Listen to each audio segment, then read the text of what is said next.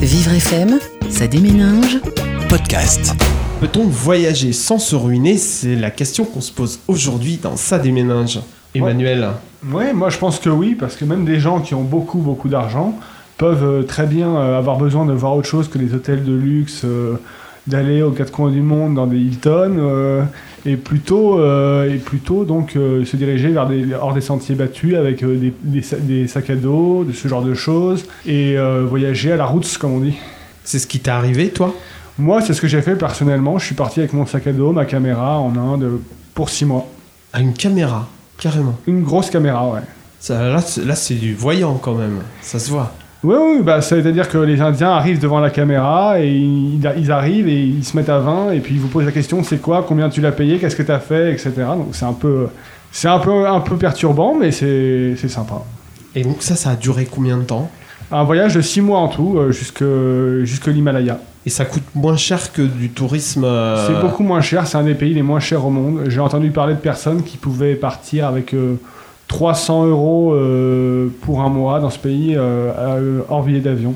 Oui, c'est sûr, c'est une opportunité. euh, surtout que en ce moment, sur Internet, on peut trouver des, des prix plutôt abordables. Je pense même à des sites euh, qui font la publicité pour des hôtels de luxe euh, à bas prix, euh, avec des remises de 80, 50%. Donc, euh, Mais Edouard, ça veut dire qu'après, derrière, il faut tout organiser avec ton sac à dos.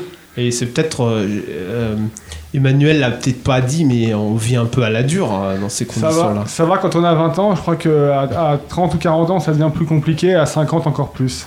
Qu'est-ce que t'en penses, Edouard Tu serais prêt à, à faire un voyage? Éventuellement, oui, plus, plus maintenant qu'avant, mais oui, ça serait éventuellement quelque chose de, de, de sympa, euh, de sympa à faire, d'intéressant. D'autres façons de voyager, il y a par exemple la solution du woofing, on va dans une ferme biologique euh, aider euh, les fermiers et participer au travail euh, de la ferme dans des pays et des continents sur des continents différents. Et donc, ça, tu l'as essayé ou pas? Non, personnellement, je me suis jamais lancée, mais j'avoue que ça me titille.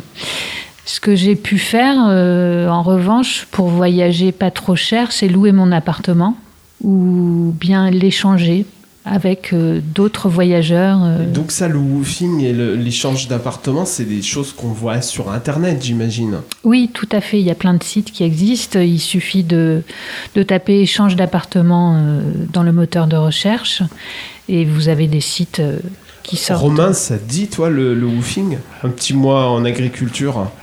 Pourquoi pas un nom américain pour désigner quelque chose qui se fait depuis très longtemps. Moi, je pensais, en, en écoutant euh, Karine, euh, je pensais à ceux qui ont fait Woodstock, tout ça, euh, qui sont achetés des, des prairies dans le Larzac et qui euh, ont élevé des chèvres, etc. Euh, moi, ça m'a fait penser à ça, en tout cas. Mais je sais pas si, si c'est exactement ça. Je pense que c'est pas... Non, c'est plus laborieux, je pense.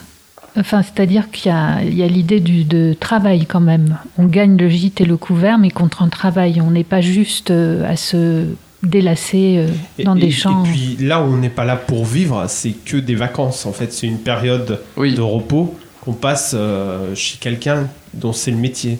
Et on apprend, j'imagine, aussi des choses. Bien sûr, oui. Oui, beaucoup, beaucoup de choses.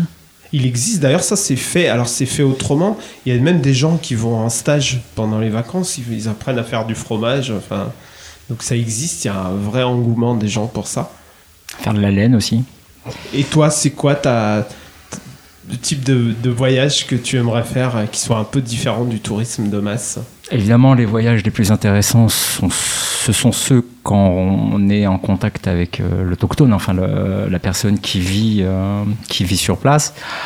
Après, évidemment, il y a vacances et vacances. Qu'est-ce qu'on recherche en vacances? Du repos, de la culture, enfin, ça dépend. Mais c'est vrai quand même qu'il faut toujours penser au petit budget et préparer, et préparer, préparer un minimum. Quoi. Donc il y a toujours cette phase, malheureusement, de, de préparation et de très matérialiste, préparer, penser, anticiper les problèmes bon, pour, pour ceux qui, qui sont très prévoyants, et puis, ou sinon partir. euh, Ou carrément, euh, comme ça, euh, on y va avec son sac à dos. Voilà, ouais, on pense à rien. hein.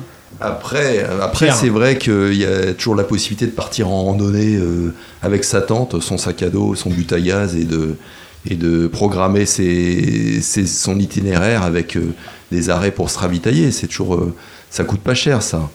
Ça demande une organisation au départ qui est pas évidente, mais euh, avec des cartes et en se renseignant à l'avance, c'est assez facile de, de pas trop dépenser d'argent et de visiter la région de façon très très. euh, Toi, c'est les, paysages qui t'intéressent, la randonnée, c'est aussi pour les paysages. Bah oui, les, paysages, moi, c'est ce qui me permet de revivre. Quand- comme j'habite à Paris toute l'année, euh, j'ai besoin de penser à autre chose euh, et de me revivifier, de me De faire le plein de retrouver, de, de m'inspirer de tout ça et un peu euh, euh, faire une sorte de méditation, quoi. Voilà, ça, ça coûte pas cher. Et on en apprend beaucoup sur soi aussi.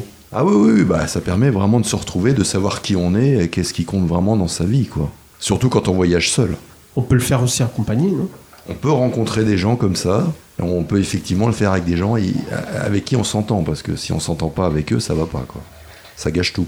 Ça me fait penser, cette idée de, de se retrouver avec soi et de, de savoir qui on est, aux gens qui font euh, le chemin de Compostelle, qui prennent le chemin de Compostelle et qui marchent, euh, qui le font pas dans leur, forcément dans, leur to- dans la totalité, mais ça peut être une partie seulement, et qui vont comme ça euh, rencontrer euh, d'autres pèlerins en chemin. Et être de plus en plus nombreux à. Exactement. Au fur et à mesure qu'on se rapproche de, de la fin.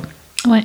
Un peu comme une grande fête, comme une farandole. euh, c'est un tourbillon de bonnes énergies. En Inde, par exemple, les gens voyagent aussi et, et à la fois ils visitent des lieux sacrés et en même temps ils font des fêtes incroyables. Je pense à une fête euh, qui s'appelle la Kumbh Mela qui a lieu tous les 5 ans où il y a des éléphants, ils sont presque tout le pays rassemblés, il y a tout- toutes les castes réunies dans ce pays et c'est une expérience très intéressante à vivre. Oui, réunir toutes les castes, c'est un sacré projet. Exactement. C'est quelque chose que tu as vu? Moi, j'y ai pas assisté parce que c'est tous les 5 ans et j'y étais pas, mais je connais des gens qui l'ont qui l'ont fait et qui ont, qui ont vraiment euh, qui ont fait cet événement, qui ont suivi cet événement, qui ont vraiment adoré euh, adoré euh, ce, ce moment-là. Voilà, il y a de la peinture partout, euh, voilà, c'est très drôle.